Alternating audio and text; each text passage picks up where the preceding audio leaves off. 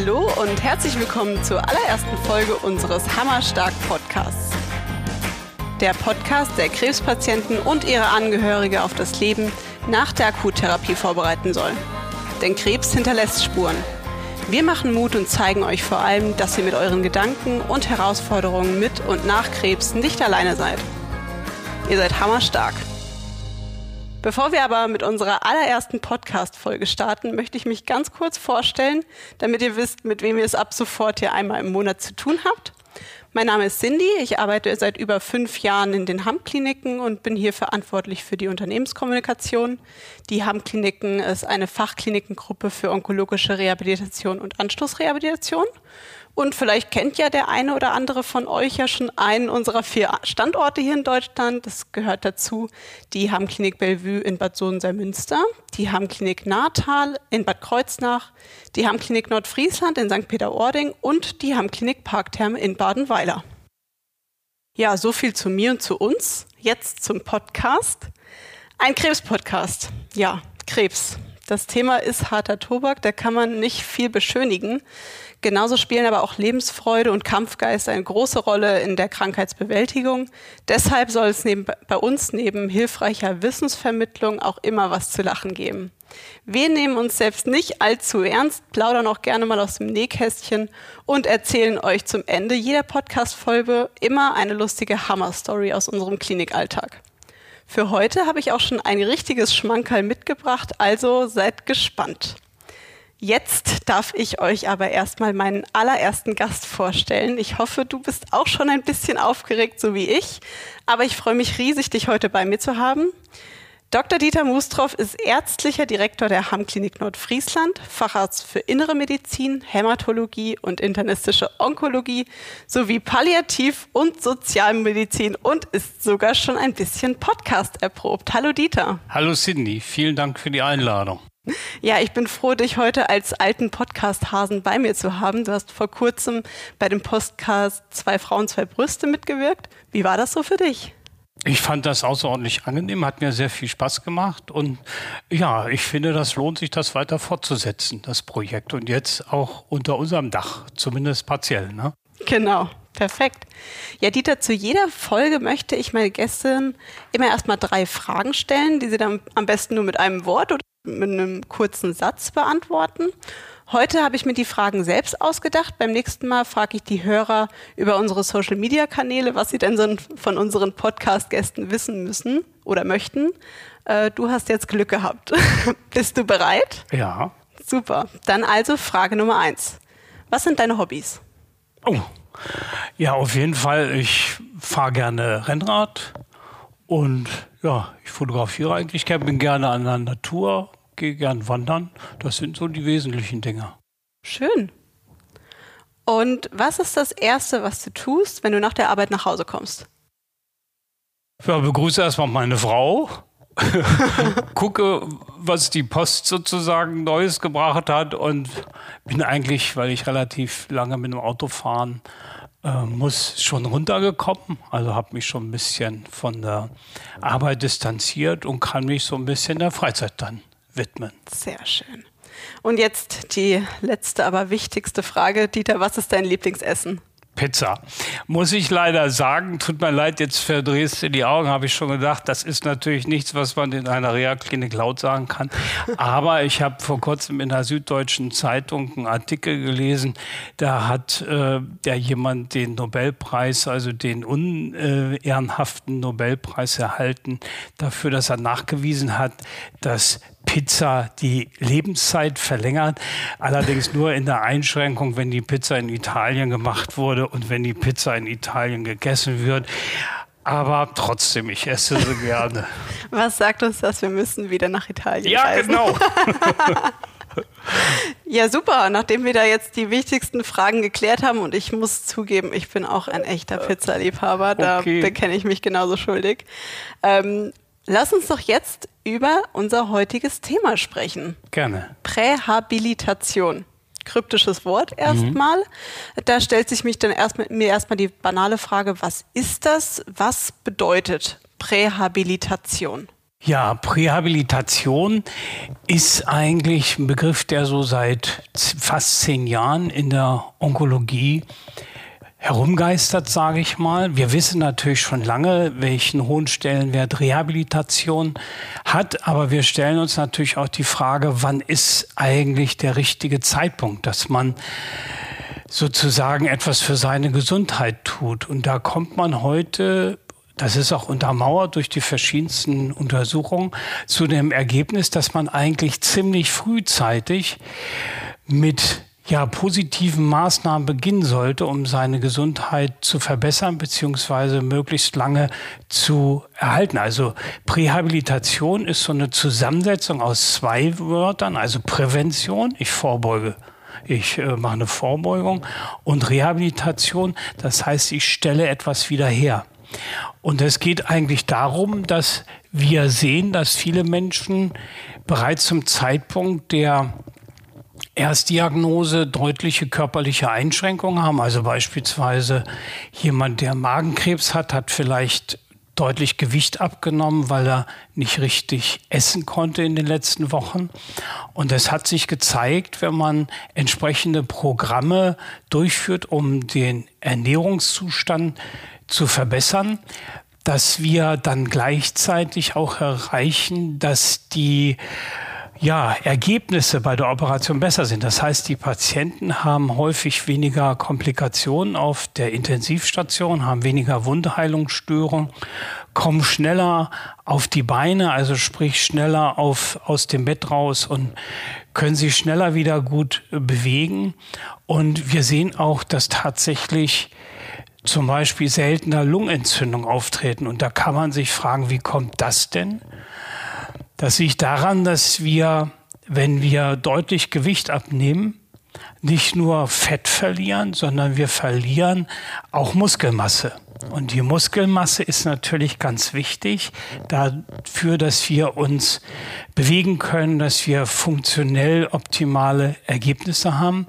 Und man kann heute die Muskelmasse ganz gut erfassen. Man kann dafür sorgen, dass die Muskulatur gut aufgebaut wird. Und wir sehen auch, dass ähm, physiotherapeutische Maßnahmen und körperliche Aktivität ganz wichtig sind, um diesen Fitnesszustand möglichst zu erhalten bzw. wiederherzustellen. Und dieses ganze Konzept, was auch noch untermauert wird, beispielsweise durch ja, ich sag mal, psychologische Unterstützung, Angstbewältigung. Wie kann ich mit Schmerzen, die möglicherweise auftreten können, gut umgehen? Diese ganzen Dinge sorgen dafür, dass die Ergebnisse unterm Strich deutlich besser sind. Also das kann man auch für andere onkologische Therapien, also beispielsweise Chemotherapien, heute auch sagen, dass es ganz wichtig ist, früh, frühzeitig eigentlich mit der Behandlung anzufangen. Ähm, ich weiß, ich rede jetzt vielleicht schon zu viel oder soll ich noch weiter? Kann weiter, gut.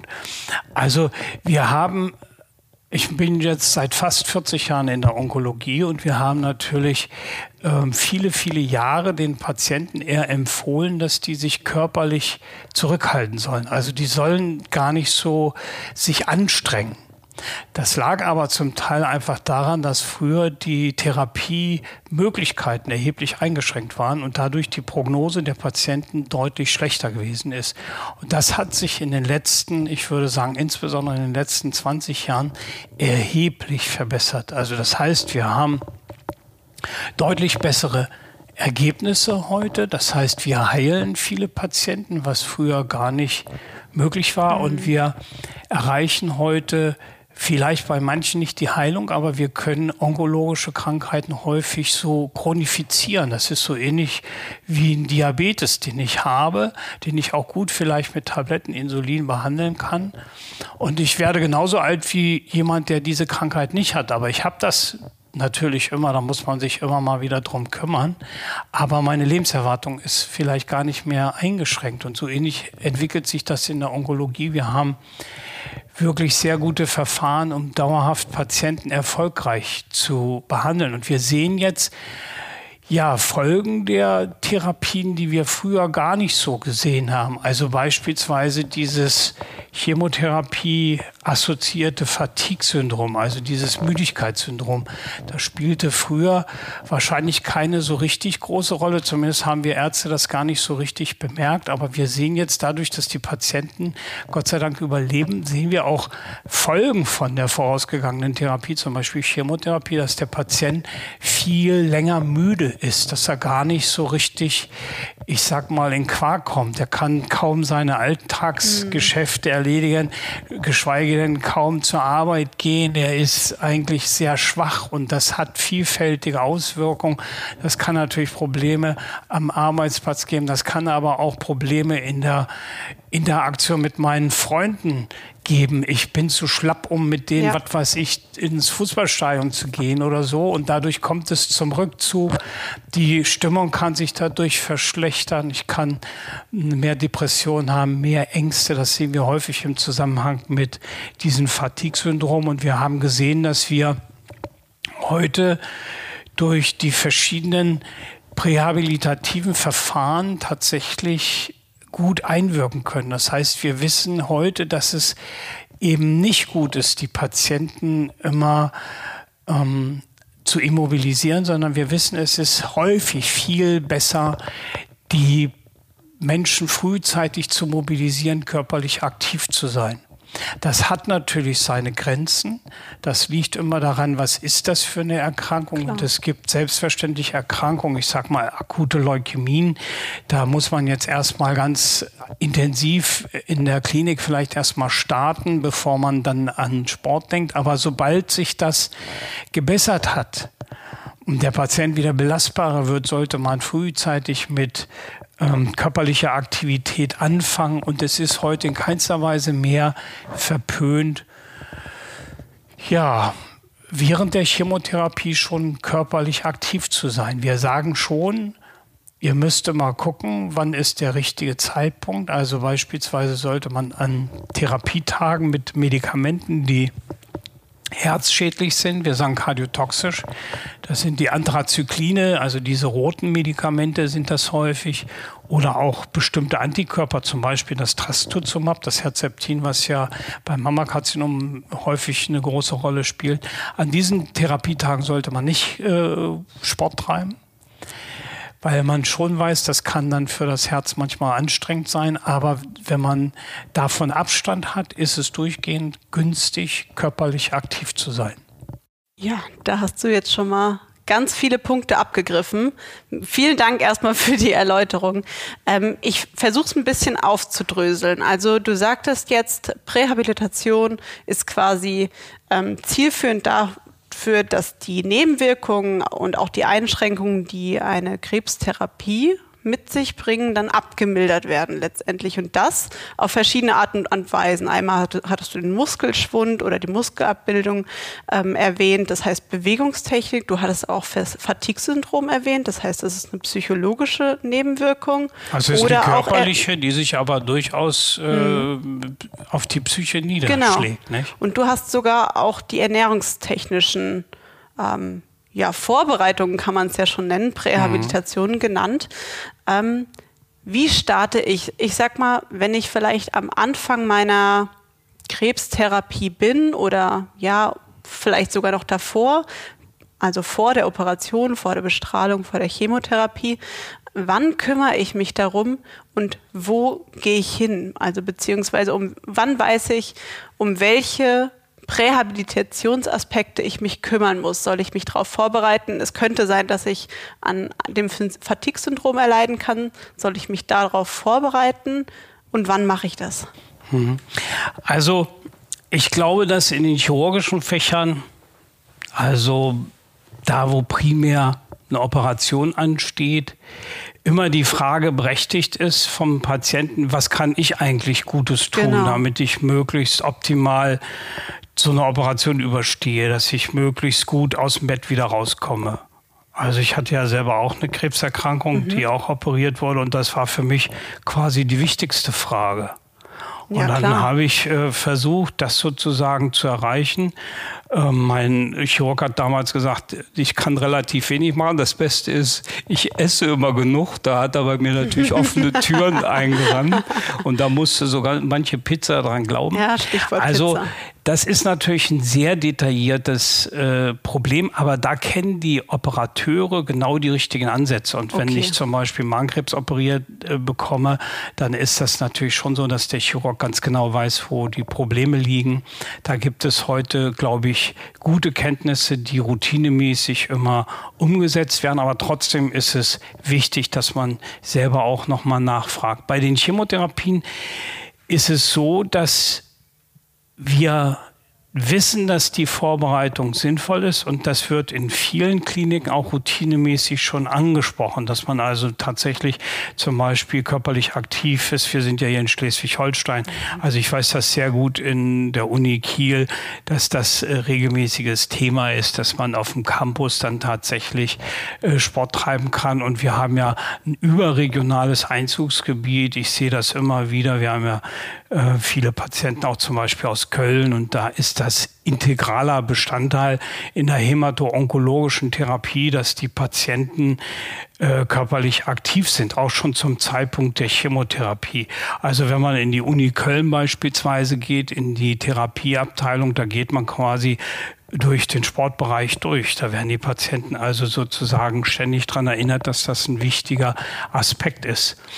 Und ich glaube, es ist einfach gut, dass man selber seine Belastungsgrenzen aber hinterfragt. Also man kann jetzt nicht bei vielleicht Bewegungs, ja, wenn man bewegungsfern ist mittlerweile, weil man doch vielleicht lange Zeit nicht mehr viel gemacht hat und jetzt hat man so eine Erkrankung, dann kann man nicht einfach anfangen und sein eigenes Sportprogramm jetzt einfach ja, durchziehen, klar. sondern es ist schon äh, sinnvoll, das mit den Ärzten abzusprechen, mit den Ärztinnen abzusprechen, damit das vernünftig ähm, ja, umgesetzt wird. Und auch diese ganzen anderen Aspekte, spielen eine große Rolle. Wir sehen das ja in den Brustzentren, dass das äh, heute ganz äh, fundamental zur Therapie mit dazugehört in den Brustzentren, dass beispielsweise ein psychoonkologischer Kontakt hergestellt wird. Wir wissen heute, mhm. wie wichtig das ist und man holt die Patienten häufig schon vor der Operation ab. Die Operation steht ja bei Brustkrebs häufig am Anfang, äh, manchmal natürlich auch eher die Chemotherapie, aber häufig ist die Operation der erste Therapiebaustein. Und da werden tatsächlich von dem Psychoonkologen schon Hilfestellung angeboten. Und ähm, es ist aus meiner Sicht ja ein enormer Vorteil, dass viele onkologische Erkrankungen heute wirklich in Zentren behandelt werden, die sich optimal auf sowas vorbereiten. Also auch Darmzentren beispielsweise, dass die Menschen schon darauf vorbereitet werden, wenn man Passagier vielleicht auch mal ein ähm, künstlichen Darmausgang bekommt, mhm. dass man das im Vorfeld schon trainieren kann, dass man auch vielleicht die psychologischen Aspekte Natürlich. genau in diesem Natürlich. Aspekt, dass man vorbereitet wird, ja. äh, was ja. kommt da auf mich zu? Ja. Und es ist halt gut, wenn man sozusagen dann das nahtlos dann weitergehen kann. Wir wissen schon, mhm. dass die Rehabilitation einen ganz wesentlichen Bestandteil hat und erst durch die Kombination, also Prähabilitation und Rehabilitation, werden bei vielen onkologischen Erkrankungen dann die Ergebnisse optimiert. Nicht? Mhm. Denn die Arbeit hört ja nicht auf, wenn die Magenoperation zu Ende ist, sondern der Patient Nein. muss natürlich jetzt erst wieder das Essen lernen und, und, und. Und da ist die Rehabilitation natürlich genauso wichtig und mhm. weiterhin erforderlich. Und wie empfindest du das? Wie prähabilitativ gut vorbereitet kommen die Patienten in der Reha an? Hast du das Gefühl, das ist schon ausgeprägt oder würdest du dafür plädieren, dass da einfach mehr gemacht wird im Vorfeld? Also ich glaube, wir sind ja in schwierigen Zeiten. Das ist mhm. durch die Corona-Pandemie ist ja vieles wirklich erschwert worden. Wir haben ja bei vielen Dingen gute Konzepte, also auch zum Beispiel diese ganzen Sportkonzepte, die zum Beispiel die deutsche Rentenversicherung zur Verfügung hat, also vom ähm, von den Sportgruppen bis zu Terena, Irina, was es alles gibt. Mhm. Aber vieles scheiterte daran, dass äh, durch Corona so dieser Publikumsverkehr gar nicht stattfinden konnte. Ich glaube schon, dass Corona auch bei den onkologischen Patienten einen hohen Preis gefordert hat. Mhm. Da bin ich ziemlich sicher. Ähm, ich glaube, dass aber viele ja, Behandler im Gesundheitssystem gute Konzepte haben, das anbieten. Aber ich glaube auch, dass bei vielen, in vielen Bereichen noch Luft nach oben ist. Man kann das verbessern.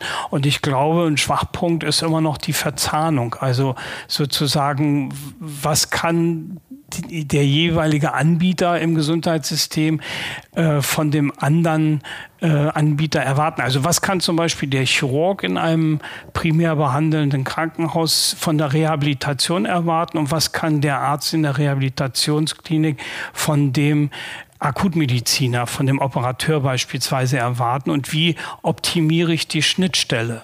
Und ja. das ist schon ein interessantes Thema, das muss man sagen, aber nicht so trivial zu lösen. Ne? Nee, weil mittendrin steht ja leider auch immer noch der Patient als Mensch, muss man ja sagen. Ähm, da sind Ärzte, die haben Empfehlungen und äh, die haben ihre Richtlinien, aber dann ist da ein Mensch, der ist mit einer schweren Diagnose konfrontiert. Ähm, du sagst es selbst, du hattest eine onkologische Erkrankung. Du bist Onkologe. Wie war das dann für dich? Hält man sich da ganz vorbildlich an die Vorsätze, die du selbst deinen Patienten immer gegeben hast? Auch prähabilitativ? Hast du nicht selbst manchmal die, die, ja, das Problem gehabt, kraftlos zu sein und dich nicht an alles halten zu können? Ich kann mir schon vorstellen, dass die Vorsätze und der Wille, dass der gute Wille da ist, alles umzusetzen, bestmöglich, aber ähm, manchmal einfach die Kraft nicht reicht um sich zu bewegen, um sich aufzuraffen, obwohl man weiß, okay, es kommt bald eine, eine schwere Therapie auf mich zu? Also ich glaube, dass, dass man, wenn man in der Therapie ist, muss man akzeptieren, dass es Tage und Phasen gibt. Das ist natürlich total abhängig von der Erkrankung und der Therapie. Aber es gibt Tage und Phasen, wo ich einfach nicht so gewohnt leistungsfähig bin. Mhm. Das heißt, ich spüre meine Einschränkung. Aber das ist ja nichts Ungewöhnliches, sondern wir wissen ja, da kommt man durch und man kann diese Phasen abkürzen, indem man tatsächlich zum Beispiel diese Aktivitäten ähm, beibehält beziehungsweise fördert. Und das war für mich also eine ganz große Motivation. Ich war zwar eingeschränkt, aber ich habe dann versucht, halt, was weiß ich, mit 100 Metern anzufangen mhm. und dann ist das im Laufe der Tage immer mehr gewesen. Und ich bin dann zum Schluss auch 15 Kilometer am Tag im Krankenhaus Voll, gegangen. Ja. Und äh, also man darf sich jetzt nicht erschrecken lassen, wenn es ein paar Tage, das gehört halt dazu, wenn man sich von so einer Narkose und der Operation erholt, da wird man nicht aus dem Bett springen und losrennen.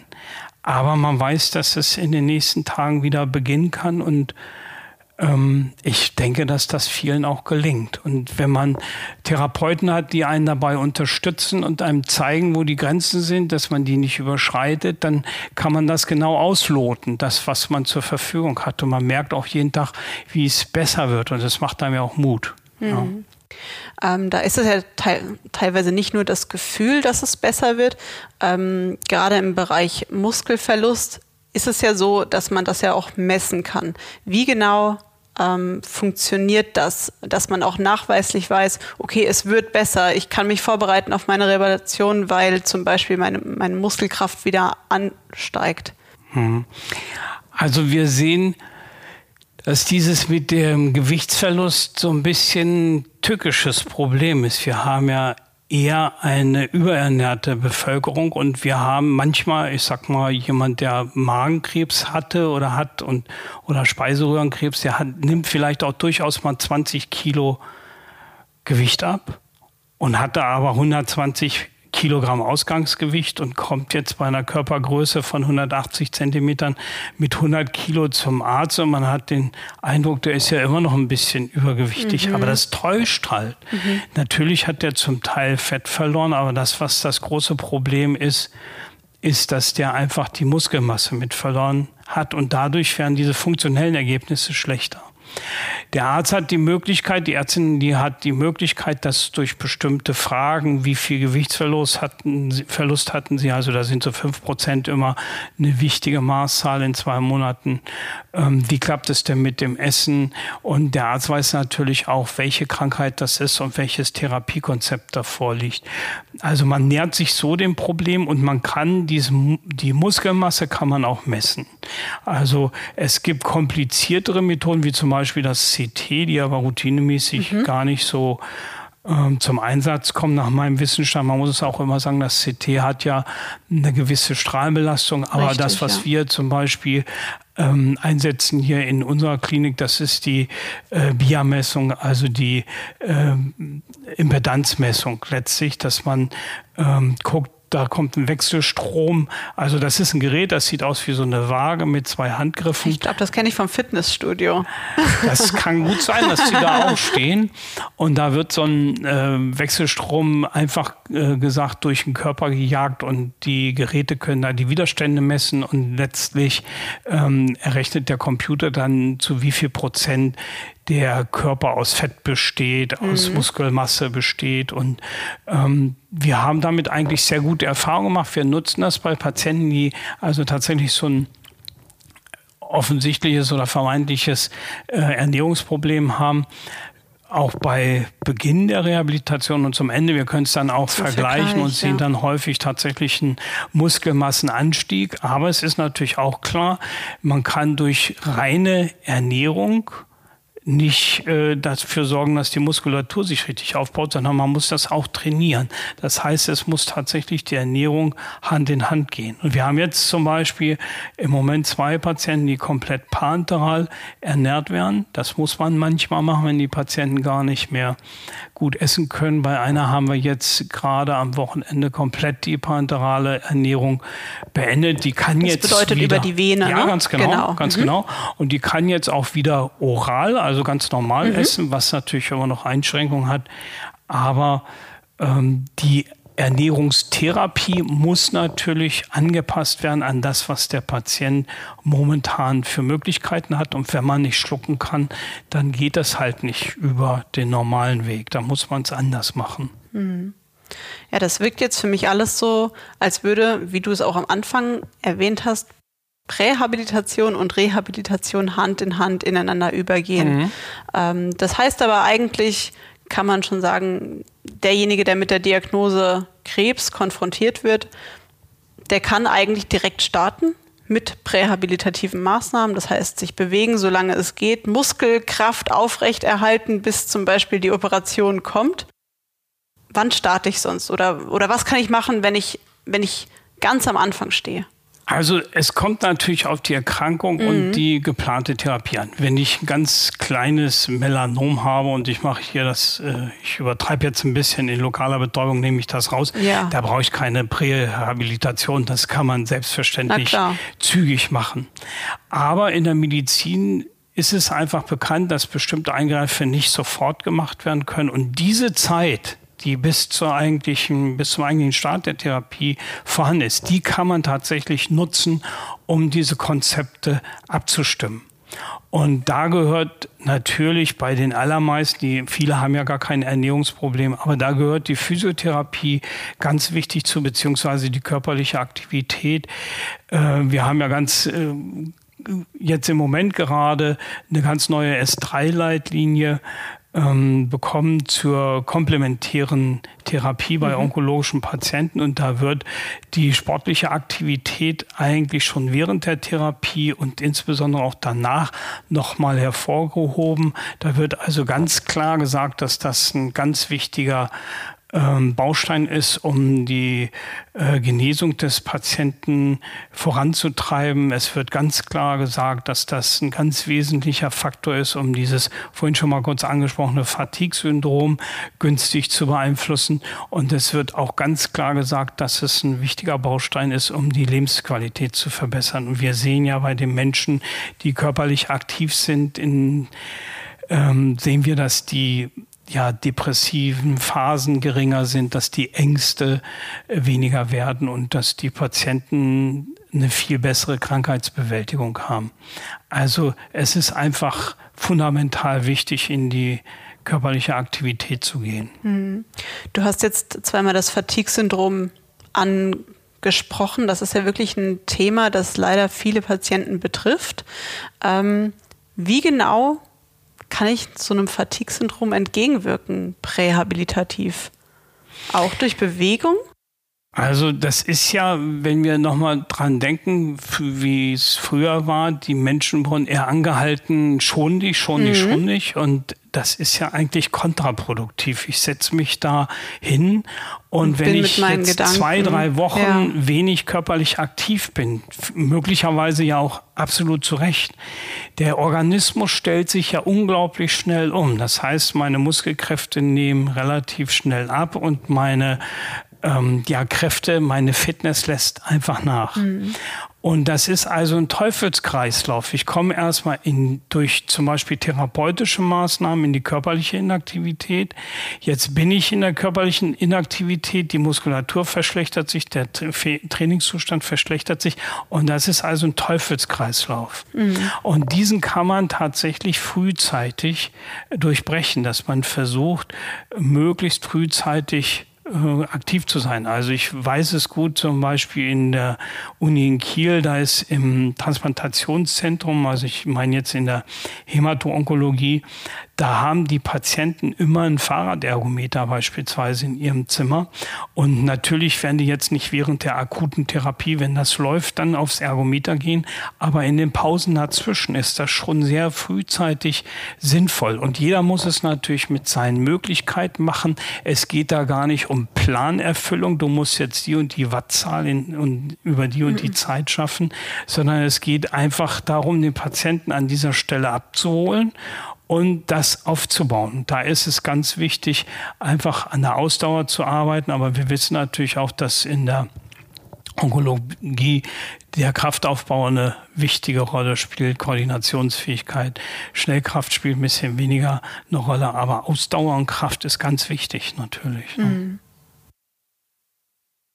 Ja, ich habe jetzt noch ähm, ein besonderes Beispiel, Erkrankungen, onkologische Erkrankungen im HNO-Bereich. Du hattest vorhin mal die Speiseröhre angesprochen.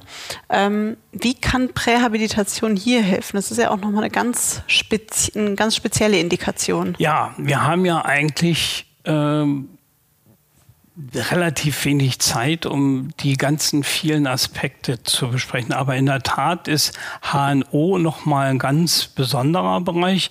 Man muss sagen, die meisten Ösophaguskarzinome, also Speiseröhrentumoren, werden ganz normal operiert, also ich sag mal vom Bauch, beziehungsweise mhm. auch durchaus, dass der Brustkorb eröffnet werden muss. Aber es gibt auch äh, hochsitzende Ösophaguskarzinome, die werden routinemäßig bestrahlt, eventuell in Kombination mit Chemotherapie, die werden primär nicht operiert.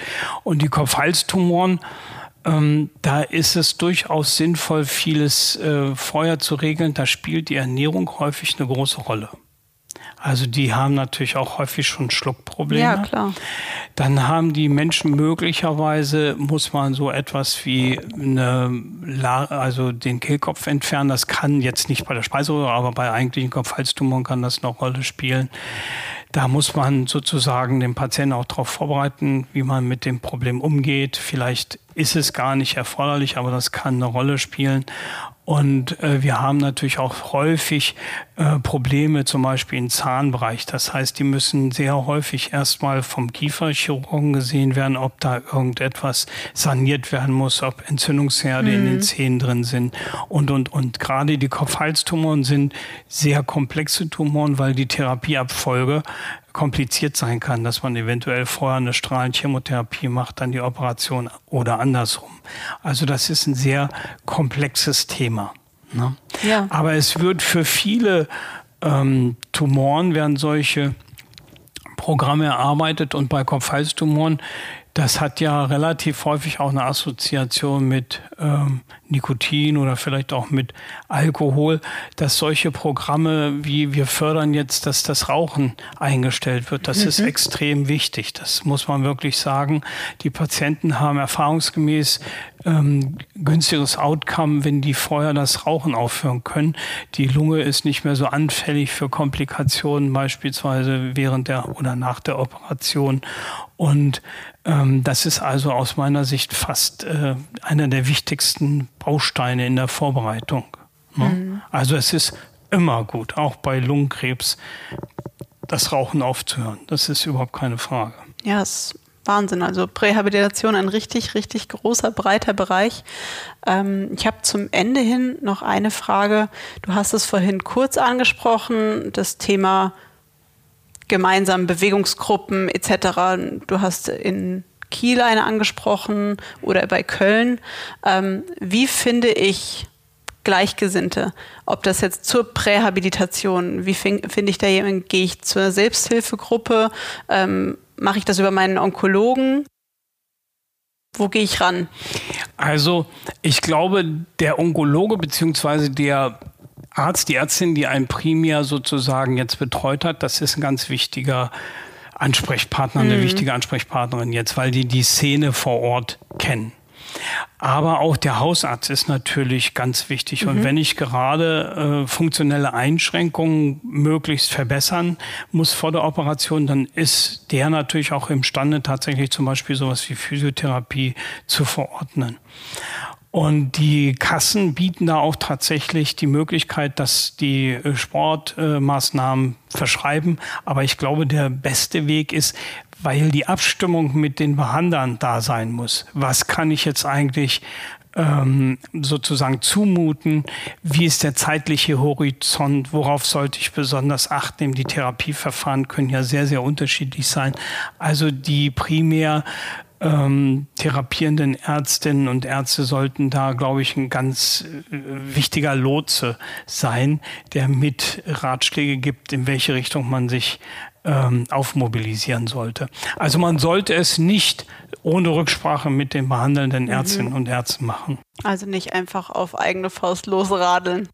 Naja, Menschen, die vorher sehr bewegungsaffin sind, und da haben wir natürlich auch viele von, die haben ja meistens mhm. ein sehr gutes Körpergespür, das muss man schon sagen. Mhm. Und da bestehen ja keine großen Gefahren. Aber Menschen, die sehr bewegungsfern sind aus den verschiedensten Gründen, da ist es immer besser, dass das äh, wirklich ärztlich, zumindest am Anfang, mitbegleitet wird. Ne? Ja, viele Informationen. Ich denke, wir können da schon mal ein erstes Fazit ziehen. Ähm, gibt es noch oder gibt es noch was, was du uns mitteilen möchtest, wo du gerne drüber sprechen möchtest?